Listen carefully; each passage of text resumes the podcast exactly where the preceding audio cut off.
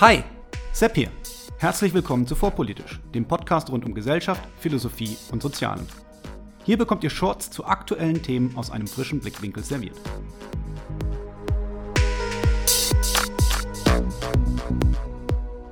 Hallo und herzlich willkommen zu einer neuen Ausgabe von Vorpolitisch Meets. Heute mit Anna Schneider, Autorin von Freiheit beginnt beim Ich. Liebeserklärung an den Liberalismus. Hallo Anna. Hallo. Schön, dass du dir die Zeit genommen hast, vorbeizukommen. Ich fange meine Folgen immer damit an, dass sich äh, meine Gäste einfach äh, einmal kurz selber vorstellen, auch wenn du wahrscheinlich viel mehr Leuten bekannt bist als ich. Ja, wie soll ich das jetzt am besten machen, ohne dem irgendwie noch was hinzuzufügen? Ähm, ich bin bei äh, der Welt tatsächlich, also bei Springer, ähm, Chefreporterin und habe den eigentlich mir selbst dazugegebenen Titel Freiheit. Also das war eigentlich so ein Running Gag zwischen dem guten Ulf Poschert und mir der dann irgendwie in die Medien übergeschwappt ist und seitdem verwende ich ihn auch einfach, weil den gibt es schließlich in Deutschland so nicht. Und ähm, auch wenn einige regelmäßig irritiert darüber sind, was das eigentlich bedeutet, kann man sich ja anschauen, was ich so mache und äh, sieht, dass es doch ein abendfüllender Job ist mit der Freiheit in Deutschland. Aber damit wissen die Leute ungefähr, mit wem sie es zu tun haben. Und ähm, ich habe eine kleine Übung für dich mitgebracht. Äh, du darfst einen Satz ergänzen. Bitte ergänze folgenden Satz. Steuern sind Raub. Wirklich. Was also, sonst? Erklär mir das mal. Also ganz ernsthaft, ist das, ist das libertäre Folklore? Ist das ernst gemeinte Haltung? Wie stehst du da dazu?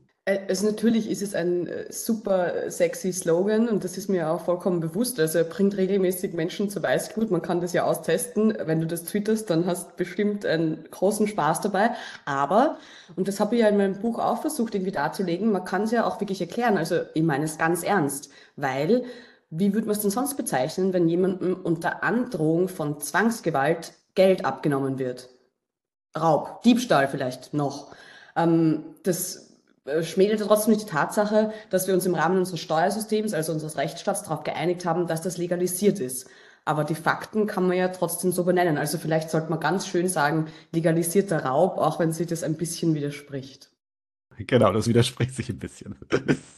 Genau, du hast ja schon gesagt, du bist Kolumnistin und ich denke mal zur Rolle der Kolumnistin gehört es auch mal, ja, mal Anspruch rauszuhauen, mal auf die Kacke zu hauen. Beißt sich das ein bisschen mit der Rolle der Sachbuchautorin? Wie siehst du denn dein Buch überhaupt? Ist das eine Polemik, ein Sachbuch, Streitschrift? Ich glaube, Streitschrift trifft es äh, wirklich am besten. Das war ja auch eigentlich ähm, das, worum mich DTV da gebeten hat. Deswegen ist es ja auch nicht lang. Du kennst es ja, 120 Seiten hat es knapp. Also es hat ja gar nicht den Anspruch, jetzt den allumfassenden Sachbuchcharakter über Liberalismus oder so darzustellen. Und es ist ja auch in gewisser Form oft aus dem Ich heraus formuliert. Also ich beanspruche ja da nicht irgendwie für alle liberalen Menschen zu sprechen. Also insofern ist es wie du ganz richtig sagst, schon natürlich keine Kolumnensammlung, aber auch nicht die Abarbeitung an, an der liberalen Idee per se. Also würde ich sagen, eine Streitschrift. Aber ja, es ist grundsätzlich so, wie du sagst, als Kolumnistin ähm, beschäftigt man sich ja mit ähm, sehr aktuellen Sachen und kann dann natürlich auch viel leichter aus dem Moment agieren, also Aussagen aufgreifen oder mal äh, auch sehr viel zynischer sein, als man vielleicht in einem Buch ist, weil ich habe obwohl mein Buch eben teilweise schon auch vielleicht ein bisschen äh, zynisch ist oder auf, auf mich bezogen oder auf meine Erfahrungen, sind da ja teilweise auch Passagen drinnen, die schon auch Dinge erklären, in Zusammenhang setzen, ähm, Ideengeschichte irgendwie aufbereiten. Also da unterscheidet sich natürlich. Das Buch soll ja natürlich auch länger stehen können als eine Kolumne. Die meisten Kolumnen verlieren ja leider irgendwann an ihrem äh, zeitlichen Wert, ähm, weil man kann, weil sie sich eben meistens auf den Moment beziehen. Und das unterscheidet sich natürlich maßgeblich von einem Buch. Verstanden. Dann fangen wir doch einfach mal an. Erläuter doch mal kurz dein Verständnis von Freiheit, weil wie du sagtest, du beziehst dich ja durchaus auf nicht unbekannte Autoren und Strömungen. Wo ordnest du dich da ein? Das ist eine sehr gute Frage. Ich meine, der Untertitel dieser Streitschrift ähm, ist ja Liebeserklärung an, Liebeserklärung an den Liberalismus.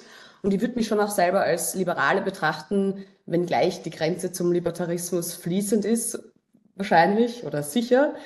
Die Definition von Freiheit ist ja irgendwie auch schwierig, weil das jeder für sich selbst macht. Aber ich folge da schon dem klassischen Liberalismus eben, beziehungsweise dann auch dem Libertarismus, wenn ich sage, dass Freiheit in erster Linie die Unabhängigkeit von anderen bedeutet. Also die Möglichkeit, seine eigenen Entscheidungen treffen zu können, ohne der Willkür eines anderen zu unterliegen. Ich glaube, da kann man sich auch grosso modo darauf einigen.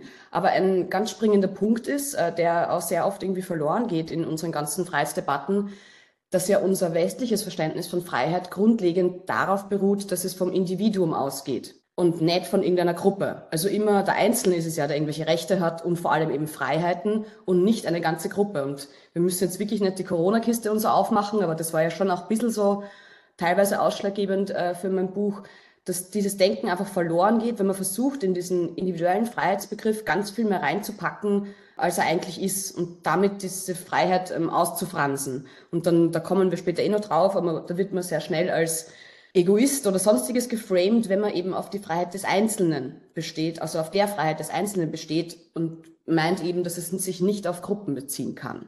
Genau, und das ist soweit erstmal ja, sollte eigentlich in der westlichen Welt, wenn man unsere Verfassung anschaut oder ähnliches, ähm, jetzt nicht der Streitpunkt sein. Und wie du sagtest, Gruppenrechte und Individualrechte, die können auch sehr schön dann äh, in Widersprüchen zueinander geraten, wenn man sie zulässt. Schaue, äh, Neuseeland ist da so ein schönes Beispiel, wo, wo manche Rechte äh, der Maori an die Gruppe geknüpft sind und andere an das Individuum und dann gibt es ein Riesenchaos. Will ich auch gar nicht weiter drauf eingehen. Aber damit stehst du ja in einer Tradition, ich sag mal Stichwort negative Freiheit, also Freiheit von, weiß nicht, ob ob er es geprägt hat. Auf jeden Fall hat Isaiah Berlin da ja drüber geschrieben in seinen berühmten vier Aufsätzen über die Freiheit kommt der positiven Freiheit, also ihrem Gegenstück, für dich äh, überhaupt keine Bedeutung zu? Also vielleicht nur um es kurz auch ausgesprochen zu haben, bei positiver und negativer Freiheit geht es ja darum, die negative Freiheit ist die Freiheit von etwas und die positive Freiheit ist die Freiheit zu etwas. Also es kann meiner Meinung nach insofern schon nicht die andere Seite der gleichen Medaille sein,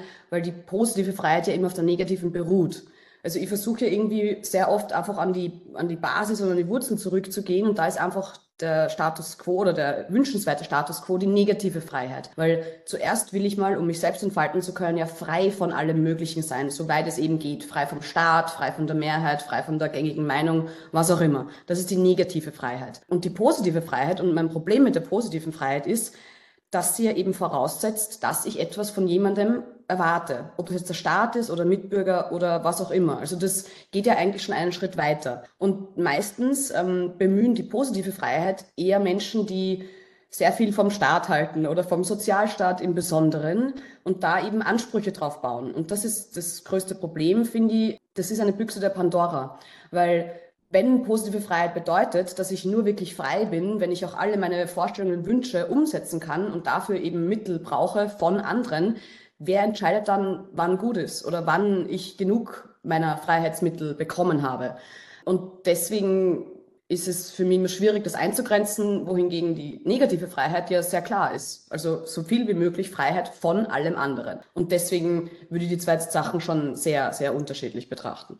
Okay, aber also wie gesagt, der, der Berlin bringt ja auch Beispiele und wenn ich es jetzt richtig im Kopf habe, bringt er die Schulbildung. Denn um mich ja, meines Verstandes zu bedienen, brauche ich ja vielleicht auch Wissen und Bildung und in einer Welt oder einer Gesellschaft, die ja immer schon da ist, in die wir reingeboren werden, ja, lässt sich, ist, lässt sich das vielleicht gar nicht verhindern, dass wir ein paar Schritte in die Richtung machen müssen? Klar, genau. Und das wäre auch die, die Grenze, wo ich sagen würde, ich jetzt für mich selbst würde mich nicht als hundertprozentig immer äh, libertär bezeichnen, weil wir leben in dem Staat, in dem wir leben und die Voraussetzungen, die er hat, beziehungsweise die, die Bedürfnisse, die er abdecken soll, ist ja immer Aushandlungssache. Und wenn du jetzt eben die Bildung ansprichst, dann halte ich das für einen eigentlich wesentlichen Teil, weil als Liberaler ist man ja grundsätzlich dafür, dass jeder dieselben Chancen haben sollte. Und das wäre meiner Meinung nach auch die größte Aufgabe einer liberalen Partei, insbesondere das zu schaffen, weil jedes Kind, das irgendwie weiß, wenn es in Deutschland auf die Welt kommt oder hierher zieht oder wie auch immer,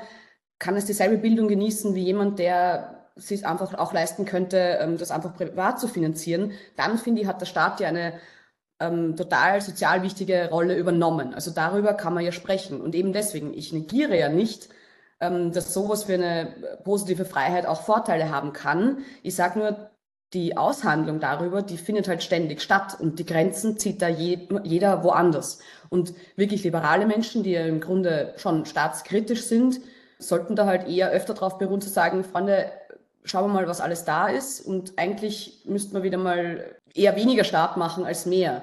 Und ja, das ist, glaube ich, eigentlich der beste Punkt. Okay, und weil du jetzt äh, ein paar Mal den, den Staat angesprochen hast, es aber vorhin auch schon gesagt hast, also du verstehst das schon auch als Freiheit von einem übergriffigen, sage ich jetzt mal, einem Staat, der zu weit geht, denn also wir sind uns beide einig, es gibt Dinge, die der, der Staat darf, aber auch Gesellschaft. Sehe ich das richtig? Das war ja äh, John Stuart Mill zum Beispiel, der das auch schon ähm, aufgeschrieben hat. Die Freiheit des Einzelnen besteht ja eben nicht nur gegenüber dem Staat, sondern sollte auch gegenüber der Mehrheit oder der Mehrheitsgesellschaft bestehen. Er hat das sogar irgendwie die Tyrannei der Mehrheit genannt.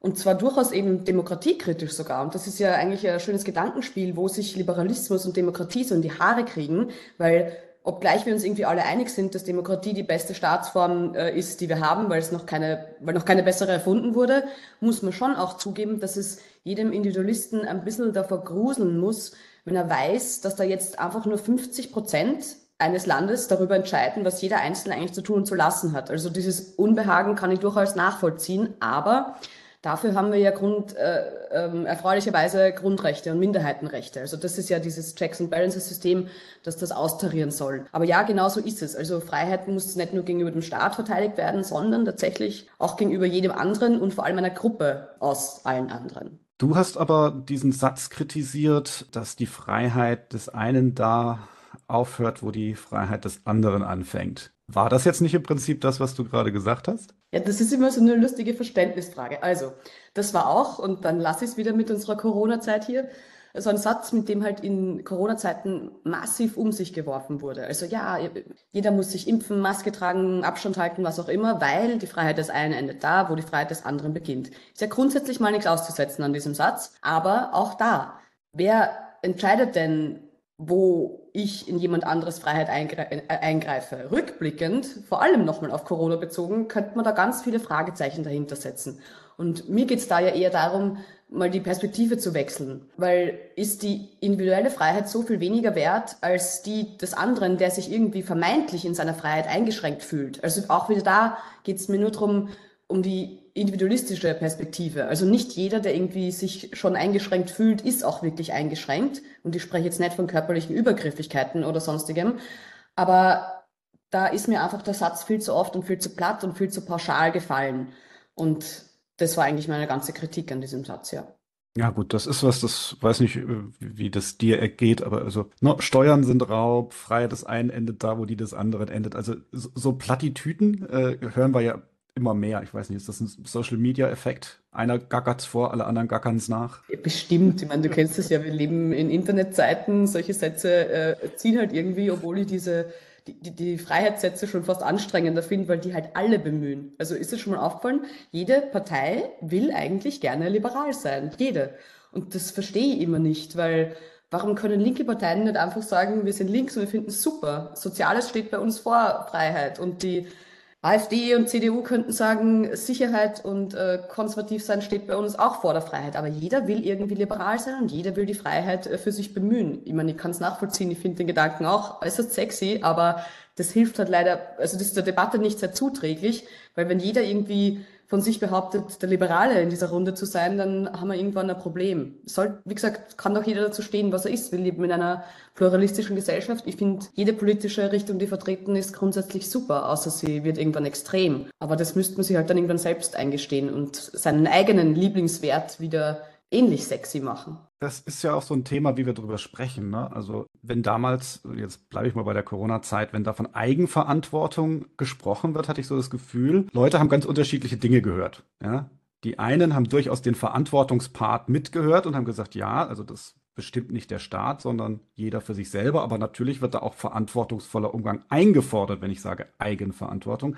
Und andere haben irgendwie nur diesen Eigenpart gehört und dachten, ja, hey, das sind voll auf dem Ego-Trip. Wie siehst du das?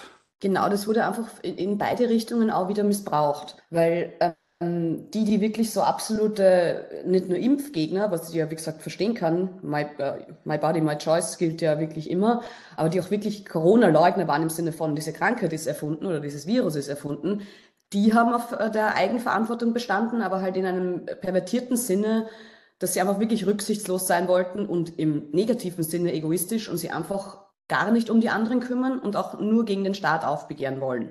Die andere Seite wiederum hat nur dieses Verhalten herausgegriffen, um damit den Begriff ihrerseits zu diskreditieren und denen, die einfach nur im liberalen Sinne dafür gestritten haben, dass man den Bürgern schon durchaus zutrauen kann, sich angemessen zu verhalten, zu, also das denen irgendwie abzusprechen. Also da gab es ja auch et etliche Artikel drüber, dass, dass, dass die wahre Eigenverantwortung irgendwie verloren geht. Und da fragt man sich halt, was ist die wahre Eigenverantwortung und wer definiert das? Also die Diskussion war am Ende schon so äh, verkrampft, dass ich wirklich froh bin, dass wir, dass wir das hinter uns haben. Aber rückblickend ist es natürlich trotzdem erschreckend, was da auch im Namen der Freiheit eben alles gemacht wurde und ähm, die, die Umdeutungsversuche, die da stattgefunden haben, weil natürlich erschöpft, also natürlich gehe auch ich davon aus, wenn, wenn ich einem Menschen, und das tue ich, Mündigkeit und Eigenverantwortung zurechnen, also als frei anerkenne, dann muss ich ihm halt aber auch die Chance geben, es zu beweisen.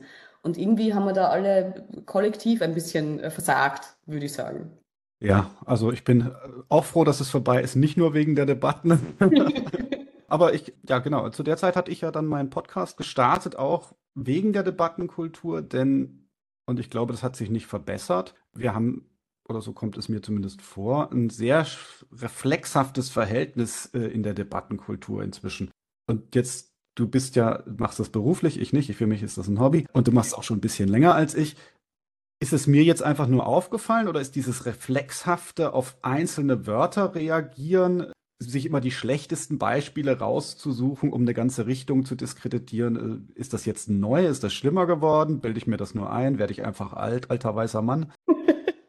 du bist bestimmt schon ein halbalter weißer Mann, aber na, das ist schon, das ist schon wahr und ich erzähle jetzt auch echt nichts Neues, wenn ich sage, dass eben in, in Social Media Zeiten das noch viel virulenter wurde. Aber es ist jetzt in den letzten Jahren, finde ich zumindest, nicht noch schlimmer geworden. Aber klar, vor allem eben während äh, Pandemiezeiten, wo alle an ihren Mac gefesselt waren oder ans iPhone, ähm, hat sich das natürlich noch verschärft. Wobei ich sagen muss, ich halte es ja grundsätzlich für nichts Schlechtes, zu schauen, wie Menschen sich ausdrücken und welche Worte sie verwenden. Deswegen habe ich mich da ja auch zugegebenermaßen natürlich äh, festgebissen, auf welche Freiheitsdefinitionen wer verwendet. Also wenn jemand von kollektiven Freiheiten fantasiert, dann kann ich auch nicht anders, als auf dieses Wort anzuspringen, weil ich es einfach ganz falsch finde, sowas in den Raum zu werfen, was einfach ein, eine Unmöglichkeit ist. Aber okay. Äh, also ich finde es grundsätzlich eben nicht schlecht, aber ja klar, in unserem, ähm, wie soll ich es nennen, Empörungs- Zeitalter pickt sich jeder immer nur das raus, was ihm gerade nicht gefällt, weil das funktioniert natürlich auch am aller einfachsten. Aber du siehst ja, wenn du mit Menschen mal ausführlicher sprichst, und das ist ja natürlich immer noch das Beste, was man machen kann, mit egal wem übrigens, kommt man meistens drauf, dass sie die Sachen ausdiskutieren lassen. Das ist halt leider dann halt oft nur mal kein Aufreger mehr. Und deswegen funktioniert sowas auch nur meistens in den sozialen Medien. Und wo wir bei sozialen Medien sind, da gibt es ja auch das schöne Wort vulgärliberal, das auch gerne in deine Richtung gespielt wird. Äh, nimmst du den Ball an? Ja, von Herzen gern, finde es großartig. Also wurden ja tatsächlich so ein paar Worte äh, erfunden während dieser Zeit, die irgendwie eigentlich nur den Ulf Poschert und mich betreffen können. Deswegen fühlen wir uns natürlich sehr geschmeichelt. Ist halt lustig, wenn Menschen die meistens äh, eher Sozialisten sind, dann mit Wörtern wie vulgärliberal um sich werfen Wobei die Positionen, die ich oder die wir vertreten, ja eigentlich nur liberal sind. Also verstehe ich nicht ganz, aber wenn für Sie das Runterbrechen auf die Basics vulgär ist, dann nehme ich das gerne an, weil, wie gesagt, lieber vulgär liberal als gar nicht liberal. Ähm, und das kann mich ehrlich gesagt gar nicht schrecken. Ich finde es tatsächlich sehr köstlich. Du provozierst halt auch gerne, nehme ich mal an. es, es, amüsiert mich wirklich, dass die Leute über sowas ähm, echauffieren können. Es, ja, es, ja, es ist sehr lustig. Genau. Aber du berichtest dann ja, also in deinem Buch gehst du ja, wie gesagt, startest irgendwie bei Freiheit und Corona und gehst dann aber im Kapitel 2 so ein bisschen in die typischen Kulturkampfthemen, nenne ich sie jetzt mal. Und da berichtest du, dass du auch mal äh, ein Semester Gender Studies besucht hast. Habe ich nie gemacht, erzähl doch mal. Ja, war großartig. Also da, auch da bin ich wieder der Meinung, alle lesen ganz viele Bücher drüber und, und, und, und Artikel und haben natürlich ihre Meinung. Jetzt sind wir ja hoffentlich schon mehr als über den Berg, was diesen Kulturkampf angeht. Aber als ich mich zum ersten Mal oder so richtig damit beschäftigt habe, dachte mir halt dann irgendwann, man sollte sich das doch wirklich von innen anschauen, wenn man schon mitsprechen möchte, weil drüber lesen kann eh jeder. Ja, und dann habe ich mich an der Uni Wien ähm, für den Master in Gender Studies eingeschrieben, was ich konnte, äh, weil ich einen Magister Juris habe und äh, habe das dann leider eben nur ein Semester durchziehen können, weil dann bin ich äh, nach Berlin gezogen und musste die Zelte abbrechen. Aber es war halt leider wirklich ähm, so, wie man es liest und so, wie man es sich äh, vorstellt. Also vielleicht nur ein Beispiel, ohne, wie gesagt, Anspruch auf Vollständigkeit dieses Studiums zu haben. Also ich kann es natürlich nicht in Gänze bewerten, weil ich keine zwei Jahre durchgezogen habe, leider. Aber ich war da zum Beispiel in einer Übung ähm, am Anfang dieses Semesters und ähm, schon wie man dort miteinander umgegangen ist, war sehr ähm, befremdlich. Also es war so, wir gründen jetzt mal zuerst einen Sesselkreis, weil gerade hintereinander sitzen, das ist irgendwie so hierarchisch, das äh, mögen wir hier nicht. Dann hatte diese lehrveranstaltungsleitende Person es eigentlich auch lieber, wenn wir sie nicht mit Pronomen ansprechen, weil da fühlt sie sich unwohl. Sie ähm, hätte lieber gern nur Hallo und wie auch immer. Da dachte ich mir, bitte, mir ist das herzlich wurscht, ich sage auch gerne nur Hallo, das jeder wieder mag. Aber das Problem war und das wirklich Befremdliche war, ist, dass wir wirklich in dieser Runde dann besprechen sollten, bevor wir in die Übung gehen, welche Wörter wir in diesem Raum lieber nicht verwenden wollen, damit sich auch alle wohlfühlen und damit niemand verletzt wird. Und man glaubt sie wirklich erst, wenn man da drinnen sitzt, man fühlt sie wirklich total beklemmt, weil man das Gefühl hat, egal was ich auch sage, ich könnte jetzt irgendwie irgendwas sagen, wo mir alles schief anschauen. Und das, das muss man wirklich einmal äh, gespürt haben, was das für einen sozialen äh, Stress und, und, und Druck auslöst. Also ganz komisches Feeling. Und das hat halt irgendwie nichts mehr von dem, was, wie man sich eine Uni vorstellt oder irgendwie eine Lehrveranstaltung, wo man irgendwie von jemandem, der offensichtlich mehr weiß als man selbst, Wissen beigebracht kriegt und das diskutiert und alle eigentlich frei reden können. Und das hat mich schon ähm, nachhaltig beeindruckt, äh, nicht im Positiven. Und dass die ganzen Gender Studies, also die Sachen, die ich besucht habe, eher sehr einschlägig in eine linke ähm, bis natürlich krass identitätspolitische Denkrichtung unterwegs waren, muss ich jetzt auch nicht dazu sagen. Also ich frage mich schon im Nachhinein und tatsächlich natürlich nach dem 7. Oktober noch sehr viel mehr, warum sowas eigentlich an Universitäten so stattfinden kann, wie es es tut. Weil ich halte es eigentlich für keine Wissenschaft in großen Teilen und ich spreche jetzt nicht von dem Teil, der sich dezidiert auf Geschichte der Frau und so weiter bezieht und Philosophie, sondern wirklich auf die Gender Studies in dem Punkt, als sie einfach nur Identitätspolitik fortschreiben. Das ist eine Ideologie und hat eigentlich an Unis meiner Meinung nach äh, nichts zu suchen. Das heißt, da triffst du dich dann mit äh, Haidt und Lukianov, die du in deinem Buch ja auch, auch äh, erwähnst. Äh, kanntest du die Theorie von den beiden zu dem Zeitpunkt schon? Bist du vielleicht auch schon vergiftet in dieses Experiment reingegangen? ja, ich war schon angegiftet. Ähm, das war ja eigentlich, das war der ganze Punkt oder der Witz, mir das mal selbst anschauen zu wollen. Ich habe tatsächlich dieses Buch, als es rauskam, 2018, glaube ich, war das, mit großem Vergnügen gelesen. Die zwei sind ja zwei absolute unaufgeregte Wissenschaftler, also die überhaupt nicht irgendwie mit großen äh, Woke-Bullshit-Bingo-Wörtern durch die Gegend schmeißen, gar nicht. Die haben einfach äh, quasi eine Studie erstellt, dass Studenten immer mehr dazu neigen, ähm, irgendwie auf ihre Safety zu achten. Also man geht davon aus, dass Studenten irgendwie so, so fragile Wesen sind, die beschützt werden müssen. Wenn sie es schon nicht selbst können, dann von allen anderen mit äh, Safe Spaces und Trigger Warnings, alle diese Wörter, die wir inzwischen jetzt schon kennen. Aber damals war es halt echt neu. Und dieses Buch ist, glaube ich, äh, noch immer nicht auf Deutsch erschienen, was ich sehr ähm, schade finde. Aber ja, das war tatsächlich Aufhänger, um es mir mal selbst anzuschauen. Und wie gesagt, sie hatten halt recht. Und das Absurde war oder ist, wie so oft, dass die Debatte, die in Amerika einfach schon seit Jahren läuft, wirklich einfach nach Deutschland und dann irgendwann auch nach Österreich eins zu eins rübergeschwappt ist. Und das war damals halt echt nur spannend zu beobachten. Wie gesagt, inzwischen hat das Ganze eh schon ein bisschen einen faden Beigeschmack, wenn man, wenn man über Vogue und so weiter spricht. Aber was man trotzdem nicht vergessen darf, ist, das gibt's ja alles, das ist alles an der Uni, das ist alles in unseren Institutionen jetzt drinnen, weil es eben jahrelang praktiziert wurde. Also könnte man sich jetzt vielleicht mal überlegen, ob man sich wieder dem eher, eher liberalen äh, zuwendet und der Wissenschaftsfreiheit. Das ähm, wäre vielleicht der nächste schöne Schritt in dieser Geschichte. Genau, also das finde ich auch so interessant, dadurch, dass ich ja auch in Australien gelebt habe und äh, sehr viel Zeit, sehr viel Englisch spreche, sehr viel Zeit in, äh, ja, im Kopf Englisch unterwegs bin, dachte ich das auch. Und äh, der Jörg Scheller hat das mal ganz schön beschrieben, dass das hier ankommt, aber dann halt mit schief sitzenden Kostümen und so weiter und so fort. Ich kriege den Tweet jetzt nicht hin. Ja, du, da vielleicht ein Punkt. Ähm, äh, Robin DiAngelo, diese amerikanische Antirassismus-Super-Queen, hat ja ähm, auch so ein großartiges Buch geschrieben, mir fällt jetzt der Titel nicht ein, es geht auf jeden Fall um Antirassismus. Und da hat sie ja ernsthaft geglaubt, wenn sie nur das Vorwort ändert, dann passt das auch auf Deutschland. Also im, im englischen, amerikanischen äh, Vorwort ähm, standen da halt irgendwie Black People und sie meinte, ja, in Deutschland machen wir einfach Migranten und dann passt das schon. Also zu glauben, man kann einfach die ganze amerikanische Geschichte und die, und die Rassismusgeschichte vor allem auch eins zu eins auf Deutschland überklappen, das wird funktionieren, ist eigentlich schon irre genug, aber das Buch wurde auch hier ein Bestseller und das haben sehr wenige Menschen hinterfragt. Das ist eigentlich richtig faszinierend. Also das war das, was mich daran am, am meisten irritiert hat. Also ich kannte die deutsche Übersetzung nicht, deswegen wusste ich das von dem Vorwort nicht. Du meintest, wir müssen über Rassismus sprechen, was es bedeutet, in unserer Gesellschaft weiß zu sein, korrekt? Genau was. Ja. ja, ich habe dein Buch als Spickzettel vor mir liegen. Ich habe Vorteile. Genau, aber ich fand das halt so, so irritierend, dass wir in Europa ja eine ganz andere Geschichte haben. Also zum Beispiel auch, was viele Leute immer zu vergessen scheinen, dass, dass Europa bis zum, jetzt weiß ich nicht genau wann, aber sehr, sehr lange ein Auswandererland war. Ja, wollte ja keiner hierher kommen. Ganz im Gegenteil, wollten ja alle weg äh, aus diesem Shithole, um es mal so zu sagen. Also ja. äh, wir haben äh, die Welt kolonisiert einerseits und andererseits sind die einfachen Leute in Scharen nach Australien und Amerika und sonst was ausgewandert, weil es ihnen hier auch nicht gepasst hat. Und insofern fand ich das schon, schon auch sehr, sehr seltsam. Aber die andere Sache, du hast jetzt angesprochen, Identitätspolitik, Identitäten. Was ich da auch immer ein bisschen seltsam finde, ist, was das für ein Bild der repräsentativen Demokratie bildet. Und auch das hast du ja in deinem Buch angesprochen. Also was ist da deine Position? Ja, genau. Im Rahmen äh, dieser, dieser Debatten ähm, ging das ja bisweilen so weit, also im Rahmen dieser vielleicht auch Quotendebatten, also Hautfarbe, Farbe, Geschlecht, sexuelle Orientierung, wie auch immer, ging es ja teilweise so weit, dass manche von diesen Aktivisten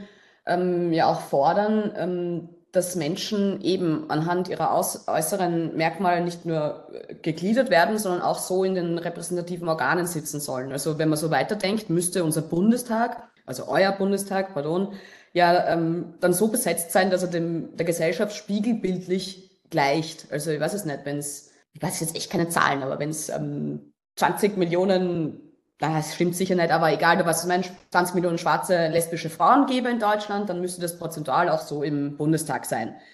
Das ist aber einfach komplett falsch, weil unsere repräsentative Demokratie geht ja davon aus, dass ich, dass ich politisch vertreten werde. Also ich wähle jemanden aufgrund seiner Ideen, aufgrund seiner Fähigkeiten, aufgrund ja, der Politik, die er macht. Ganz egal, ob das ein alter weißer Mann ist oder ein, nochmal eine junge schwarze Frau, das ist mir ja wurscht. Aber wie gesagt, das war zu der Zeit, ich glaube, da war ich einmal im, im Presseclub 2021, wenn mich nicht alles täuscht. Und äh, da ging es genau um das Thema und das war halt total noch diese vergiftete Zeit und dann habe ich es hab gewagt auf die Frage äh, von Jagoda Marinic damals, ähm, ob es für mich auch okay wäre, wenn der Bundestag äh, voller weißer Männer wäre oder nur Männer habe ich einfach gesagt, ja, natürlich wäre es okay. Und das hat sie überhaupt nicht verstanden. Sie saß aber auch dort mit dem Feminism-T-Shirt. Also das war ein Moment für die Götter.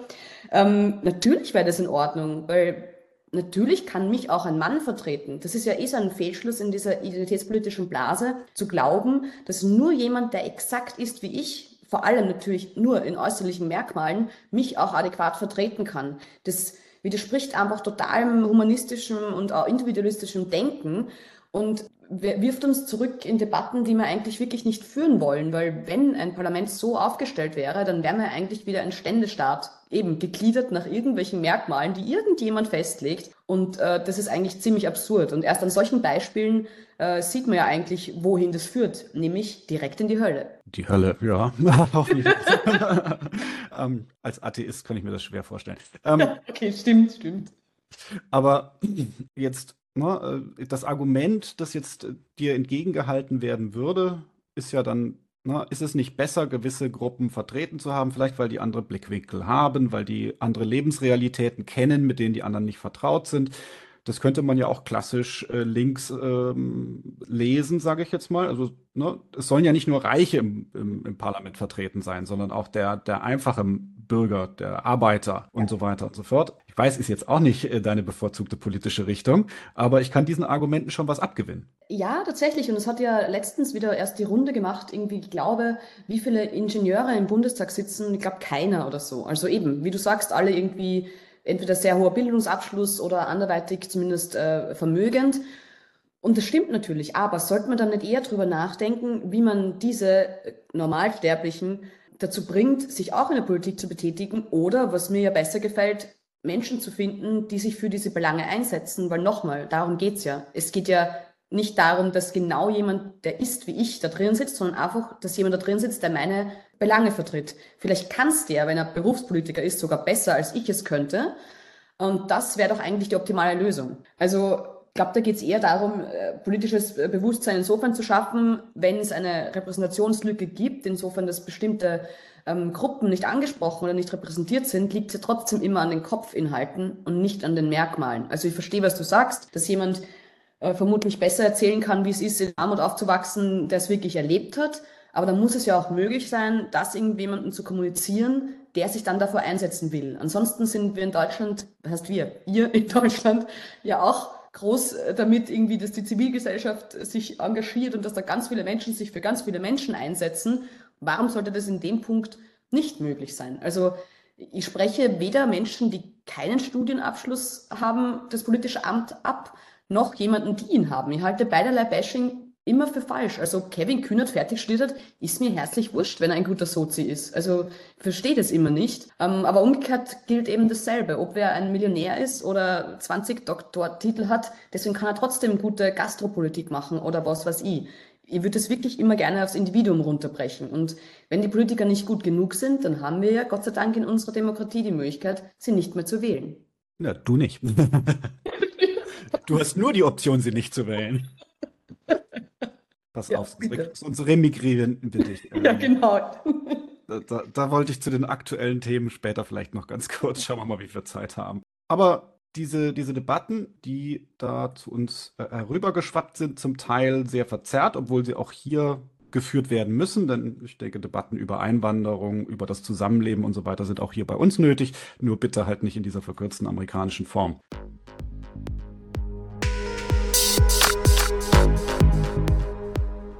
Gefällt euch vorpolitisch? Gefällt euch vorpolitisch genug, um den Podcast aktiv zu unterstützen? Wenn ja, dann könnt ihr mir über die Coffee-App einen virtuellen Kaffee ausgeben. Einfach auf co-fi.com-vorpolitisch gehen und spenden. Das ist ko-fi.com-vorpolitisch. Für jede Unterstützung jetzt schon. Vielen herzlichen Dank.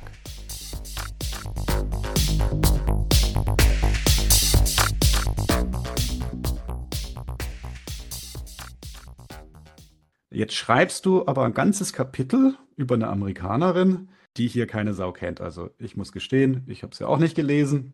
Ein wer? Es sei dir sofort verziehen, weil ich glaube, nicht mal die, der Großteil der deutschen Intelligenz ja, oder Wissenschaftler äh, kennt sie. Ayn Rand heißt die Frau. Auf die stößt man zwangsläufig, wenn man sie mit äh, vor allem Individualismus beschäftigt. Also um es ganz kurz zu machen, vielleicht, das, das eine, eine Schriftstellerin und Philosophin, die ähm, in, in Russland geboren wurde und dann eben nach, in die USA ähm, ausgewandert ist und dort irgendwie natürlich sich ihr Herz der Freiheit geöffnet hat und die lebt halt oder hat gelebt einen echt äh, krassen Individualismus, vor allem eben in ihren Büchern. Also in den USA ist die Frau äh, Wahnsinn. Ich glaube, ihr eines Buch ist äh, zweitmeist verkauftes nach der Bibel. Dort kennt man sie wirklich. Also die hat da auch eine große Anhängerschar. Ähm, Deswegen ist es eigentlich ziemlich faszinierend, dass sie in Europa fast niemanden irgendwie ähm, was sagt. Ich meine, Wolfram Eilenberger, der Philosoph, hat in seinem super Buch Feuer der Freiheit sie als eine der Protagonistinnen ähm, vorgestellt. Ähm, tatsächlich auch positiv und das fand ich äh, ganz super. Aber ansonsten findet man Deutsch sehr wenig über sie. Und ähm, man muss sich halt wirklich damit beschäftigen, um es auch irgendwie beurteilen zu können. Wenn man das nur oberflächlich macht, wie es eben in Deutschland leider oft passiert, wird diese Frau ja geschmäht noch und nöcher. So, ah, diese brutale Egoistin und nur Kapitalismus und das mögen wir in Deutschland sowieso nicht und Sozialstaat abbauen. Also alle äh, Triggerwörter bedient die halt. Und deswegen ist es immer sehr leicht, sie sehr schnell ähm, abzuräumen, was ich nicht empfehlen würde, weil man kann da durchaus sich ein paar interessante Gedanken holen. Welche zum Beispiel? Na, na, gerade das zum Beispiel. Sie pocht eben so stark auf den Individualismus, dass sie sogar so weit geht, was ich ja in Deutschland gar nicht versuchen würde, den Egoismusbegriff umzupolen. Also sie sagt, sie versteht Egoismus nicht in erster Linie als etwas Negatives, sondern für sie bedeutet es, zuerst mal zu sich selbst zu stehen und in diesem Sinne auf sich selbst zu schauen. Das verstehe ich insofern auch positiv, als jeder kann sich nur um den anderen kümmern, wenn er sich zuerst um sich selbst kümmert, weil nur ein starkes Ich kann ja irgendwie auch für andere da sein. Also insofern nachvollziehbar, oder? Kann man irgendwie verstehen.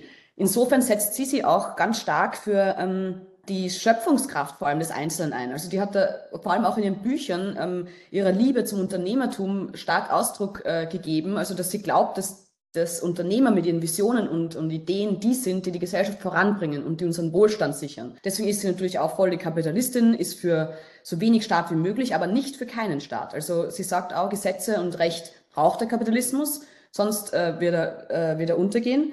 Ähm, und das, den Gedanken, den teile ich halt total. Ich bin absolut der Meinung, dass Freiheit im, insbesondere im Unternehmerischen so wichtig ist, weil man nur in Freiheit wirklich innovative Gedanken haben kann und Kreativität freisetzt, die uns am Ende irgendwie äh, weiterbringen wird und weiterhelfen wird. Viel mehr, als es übrigens Staatswirtschaft jemals äh, getan hat. Aber, und das ist vielleicht das große Aber, das habe ich in meinem Buch ja eh auch aufgeschrieben, sie ist natürlich logischerweise bekannt für die Schule, die sie quasi begründet hat, ähm, und zwar des Objektivismus. Ganz kurz gesagt ist das die Annahme, äh, dass es eine absolute Wahrheit gibt in unserer Welt, die jeder auch fähig ist zu erkennen.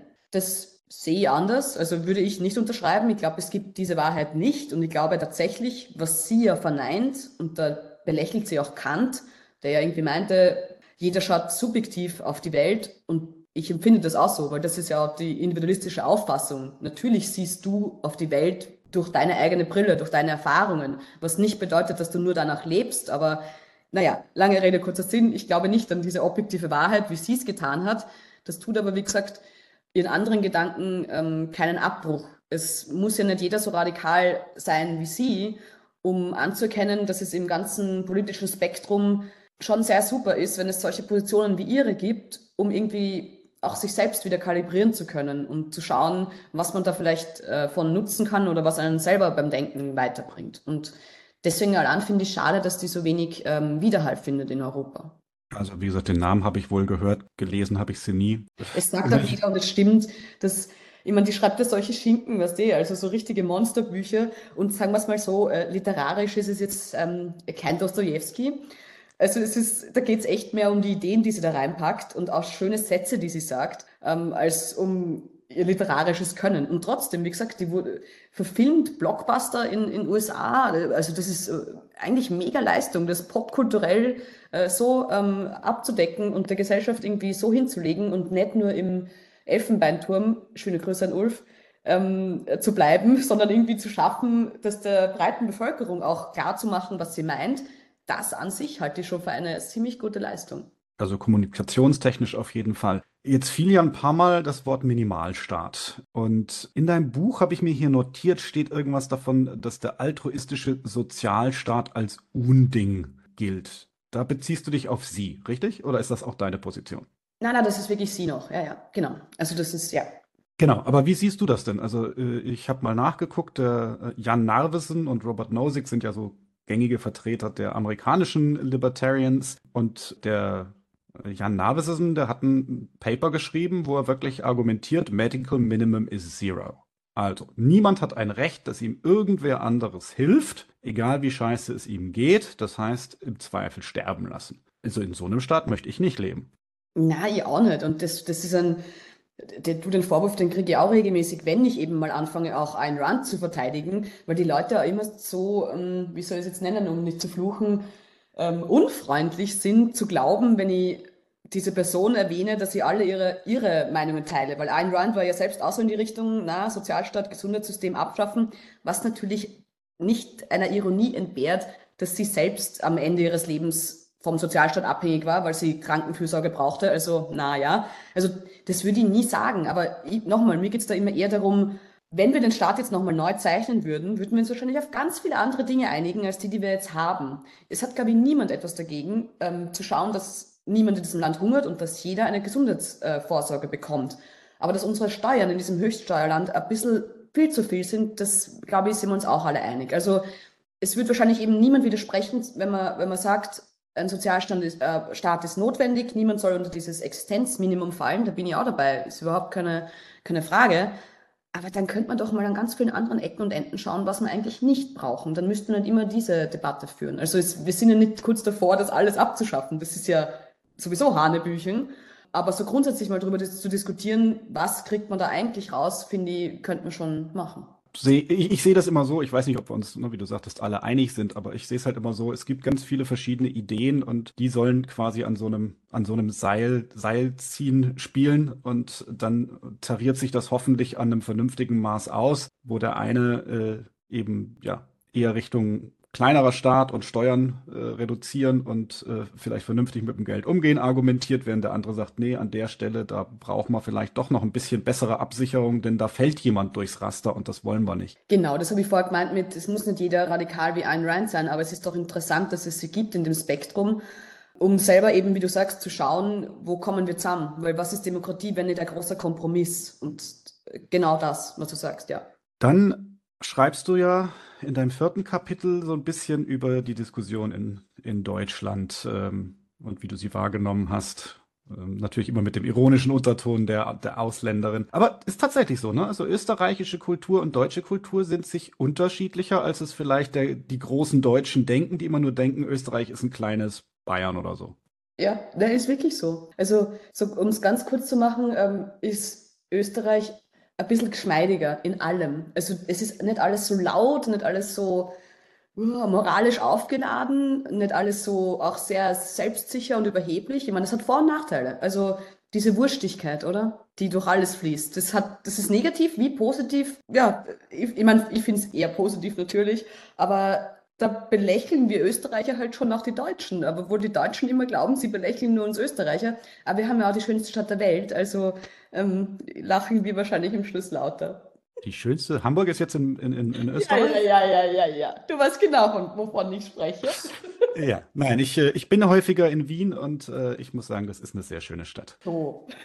Und äh, witzig auch, meine Wiener Bekannten sagen immer, die, die, den österreichischen Filz, das können die Deutschen noch ganz lange nicht so gut. Na, na, wirklich nicht. Also ich bin aus der österreichischen Politik so viel gewohnt, ich glaube, das härtet auch ab. Deswegen lasse ich mich vielleicht auch nicht so schnell anstecken von den unsere Demokratie wird morgen sterben ähm, Parolen, wenn es um die AfD geht. Ich, ich bin äh, bei der Awards ein bisschen ähm, schmerzbefreit, weil äh, trainiert, was so äh, rechte Umtriebe in der Politik angeht. Die gibt es bei euch ja auch schon äh, ein bisschen, bisschen länger. Aber ja, ja. Und vor allem, aber der Unterschied ist, in Österreich kommen die irgendwie alle paar Jahre in die Regierung, dann zerreißt sie es von innen und dann geht das Leben weiter und wir sind trotzdem noch nicht alle Nazis. Also das ähm, ja, macht wirklich ein bisschen resilienter offensichtlich. Aber du schreibst auch von diesen ne, bitte mehr Verbote-Artikeln. Ist das auch was typisch Deutsches? Kennst du das aus Österreich oder ist das gute deutsche Leitkultur? Also natürlich gibt es diese Menschen auch in Österreich, aber diese dieses Klischee ist, ist mir schon vorausgeeilt, also bevor ich nach Deutschland gezogen bin, dass die Deutschen irgendwie schon gerne, jetzt nicht ganz so arg, um es mit Heinrich Mann zu sagen, der Untertan sind, aber natürlich haben wir in Österreich diesen Vibe, die Deutschen haben gerne Regeln und Ordnung und Verbote.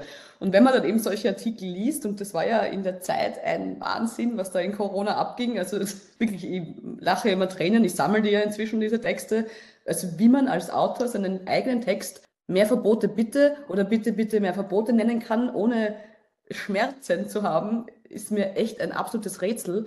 Also offensichtlich muss es ein bisschen oder zumindest in ein paar Deutschen im, im, im Blut liegen, das äh, super zu finden. Ich kann es nicht nachvollziehen, aber ist in Ordnung und das ist schon ein bisschen übersteigerter als in Österreich. Ja, ich kann mich an so eine Überschrift nicht erinnern, sonst. Ja, ich mich nämlich zum Beispiel aus der englischsprachigen Welt würde mir spontan auch nichts einfallen. Ja. Und gerade so äh, zu Corona-Zeiten habe ich auch schon festgestellt, dass meine australischen Bekannten äh, ganz anders darüber reden. Ja? Also, mhm. also viel mehr.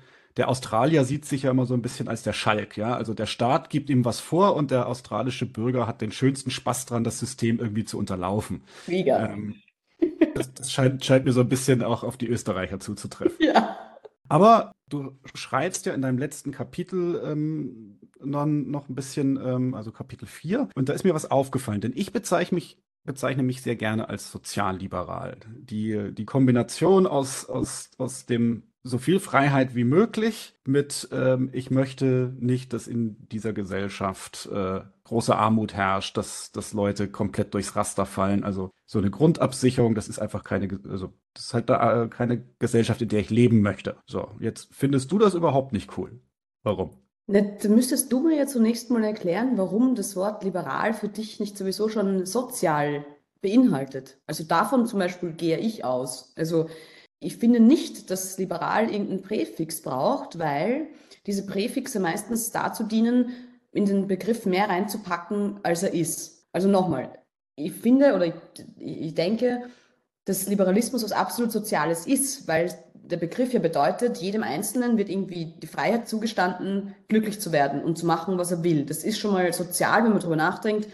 Ich habe das als Beispiel genommen, die Vertragsfreiheit ist was, glaube ich, sehr Soziales. Also darauf beruht ja, glaube ich, unser sozialer Umgang in äh, großem Maße. Warum muss man also das, also die, das Präfix sozial davor stellen? Du wahrscheinlich nicht, aber ganz viele andere, die sich so nennen, wollen damit ja eher was anderes bezeichnen. Manche nennen es dann vielleicht sogar linksliberal, was ja für mich die absurdeste Mischung ist, weil entweder man ist links oder man ist liberal, aber das ist einfach ein absolutes Oxymoron. Aber beim Sozialliberal ist es oft so, dass sie sagen, ich bin zwar liberal, aber auch sozial, weil ich möchte, dass der Staat die und die Vorgaben macht, den und den Sozialstaat stellt und so weiter und so weiter. Also man packt da in diesen Begriff was rein, was da eigentlich nicht hineingehört. Und deswegen stört es mich immer so oft so, weil es ihn am Ende verwässert. Und leider machen das in der FDP auch einige und da blutet mir immer das Herz, weil es am Ende so klingt, als wären sie gelbe Sozis und das braucht halt wirklich keiner. Also ich glaube, wir haben in diesem Land keinen Mangel an Sozialdemokraten oder Grünen, was wie gesagt super ist. Jeder, jedem Tierchen äh, seine Partei. Aber dann wäre es doch schön, wenn die Liberalen sagen, na Freunde, wir sind liberal und wir brauchen eigentlich sonst nichts. Das heißt also, der Liberalismus, die Freiheit als höchster Wert? Ja, absolut.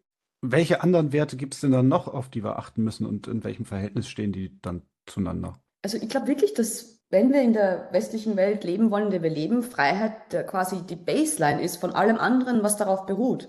Nämlich, wenn man sich Freiheit als den Boden vorstellt, auf dem fußt ja alles. Zum Beispiel Gerechtigkeit. Ich meine, ich halte Gerechtigkeit immer für ein schwieriges Wort, weil was heißt Gerechtigkeit? Ist Gerechtigkeit, dass alle dasselbe haben? Eher nicht. Das wäre dann Gleichheit. Und das ist Gleichstell. Naja, nein, das ist, also, schwierig zu definieren, weil wer bestimmt, was gerecht ist. Aber einzelne Punkte kann man ja trotzdem rausgreifen, wie vorher schon erwähnt, Chancengleichheit, was Bildung angeht oder so. Also in dem Sinne bin ich auch total für Gerechtigkeit, dass jeder dieselben Möglichkeiten hat. Das wäre vielleicht so ein Wert. Natürlich ist zum Beispiel Gemeinschaft auch in dem Sinne ein, ein Wert, wenn man es nicht als kollektivistischen Zwang versteht, sondern als ich lebe in dem sozialen Gefüge, in dem ich lebe und kann mich da auf Menschen beziehen und ich bin nicht alleine. Also ich bin alleine als Individualist und entscheide für mich selbst, aber ich ich kann mich auch auf andere verlassen, wenn es darauf ankommt. Also das wären vielleicht äh, zwei solche Dinge. Aber die leiten sich ja trotzdem immer davon ab, dass ich frei bin und mich frei dafür entscheide. Und lustigerweise natürlich auch dafür entscheide, was mir wichtige Werte sind. Da kann man ja bis ins Tausendste gehen. Familie wäre natürlich für viele auch ein Wert oder sogar Umweltschutz ist für manche ein Wert. Beginnt aber alles nochmal immer mit Freiheit, oder? Weil ich muss mir dafür entscheiden können. Das heißt also, die, die Freiheit auch sich äh, zu entscheiden, was einem wichtig ist und welche Werte man lebt. Insofern bleibt das für dich der, der höchste Wert. Das äh, also so viel zu Freiheit beginnt beim Ich. Liebeserklärung an den Liberalismus. Danke, liebe Anna, dass du dir Zeit genommen hast. Sehr gern. Danke für die Einladung. Gerne.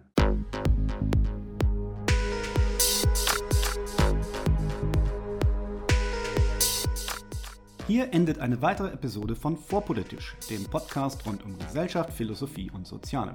Vielen Dank für eure Zeit. Und wenn es euch gefallen hat, hört beim nächsten Mal wieder zu und vor allem teilt den Link zu diesem Kanal auf Facebook, Twitter und wo ihr sonst noch unterwegs seid.